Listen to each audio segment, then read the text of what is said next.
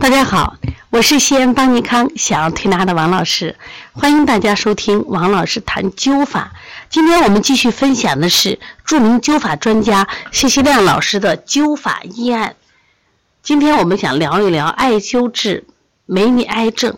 那么什么是梅尼埃症呢？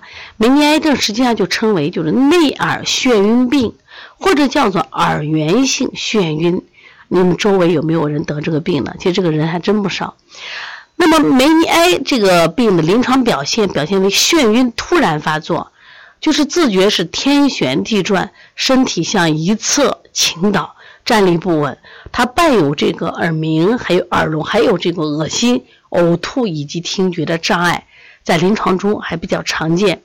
这个在中医里边属于中医的哪一个疾病呢？就叫眩晕的范畴。其实对于这个病呢，古代中医这个医名家呢。都有论述说，水海不足则脑转耳鸣，然后眩晕，目无所见。那么在这个朱丹溪《丹溪心法》里边也提到了这个病，就这个病啊，就眩晕者就是这个眼黑啊，就觉着旋旋转，然后其状目闭眼暗，身状耳晕，如立舟车之上，像坐坐车坐船一样，起则欲倒。所以纵观这些文献呢。就是对这个病的记录还是不少的，那么整基本上把这个病的病因病机归归结为肝肾不足的这种虚症，或者是肝阳上亢、痰浊化火的实症，就总之跟我们的肝脾肾都是有关的啊。那么用艾灸的方法效果好不好呢？我们来看一看谢希亮老师如何治的。李某，女，三十岁，农民，河南原阳李庄人。九零年十一月六号出诊，有命有幸，是真人真事的啊。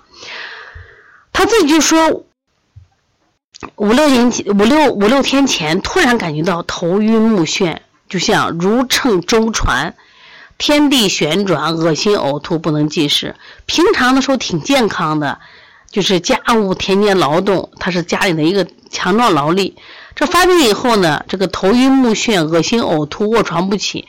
输液也做了，这吃西药做了，汤药也做了，效果都不明显。然后他特别的痛苦，家里人压力也是非常大。那时候患者严重到什么程度？双脚软弱，不能独立行走，摇摇欲倒，靠人搀扶到诊室。面色清秀，语言无力，呈明显的病容。他的血压呢？这个是八十和一百二，脉象弦滑。舌苔厚腻，舌胖边红，皮肤干燥，已经有失水现象了。然后他的腹部呢，凹陷柔软，肝脾不大，四肢无异常，只有头顶中央的这个百会穴这个地方感觉都失灵了。就是你用这个棒棒去触它，它麻木不仁。其的其余的时候还有感觉，就这个地方就诊断为这种眩晕病。当时治疗的时候用麦粒灸灸啊，直接施灸。取穴取了两个穴，大家可以记一下啊。这种梅尼埃病，百会穴和足三里，灸百会灸了三十壮，以清头目，治眩晕；灸足三里健脾胃，每次每穴灸这个七到九壮，每天一次。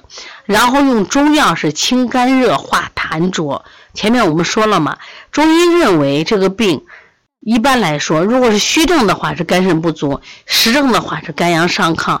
痰浊化火，因为他是突然发病，那更多考虑是实症。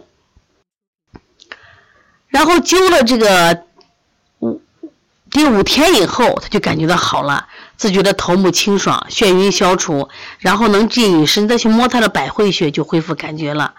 等十一月中旬的时候，路上跟他碰见了，哎，他就用那个车拉那个拉皮棉，一百公斤。你看，去收工站啊，去卖他的棉花，非常高兴，称谢不已。你看效果好不好啊？然后这个病呢，后来这个谢老师专门做了一个总结，说湿浊上扰，头晕目眩，肝胆郁热，目乏脾胃而致呕吐。说本病呢是眩晕为主症之一，在百会穴上反应迟钝，这是根据经络学诊断的特点，就在百会穴直接施灸有奇效。这个呢，就是我们的临床经验啊。关于这个美尼埃病呢，其实谢希亮老师有他的学生，还在这个新疆专门治这个病，说治了一百多例，效果都很好。你看取血又很少，治疗还很快，所以这个病呢对人痛苦特别大。所以如果我们说，特别是一些外国名字啊起的名字，你说这个病好严重呀，其实还是那句话，大道至简。如果回归到中医，我们要成为一个好中医，我们不一定是有考，非得考医师资格证，但是我们掌握这门技术，其实我们真的能为我们自己、家人，甚至我们周围的朋友减轻痛苦，为他们的健康保驾护航。我觉得你值得来学习。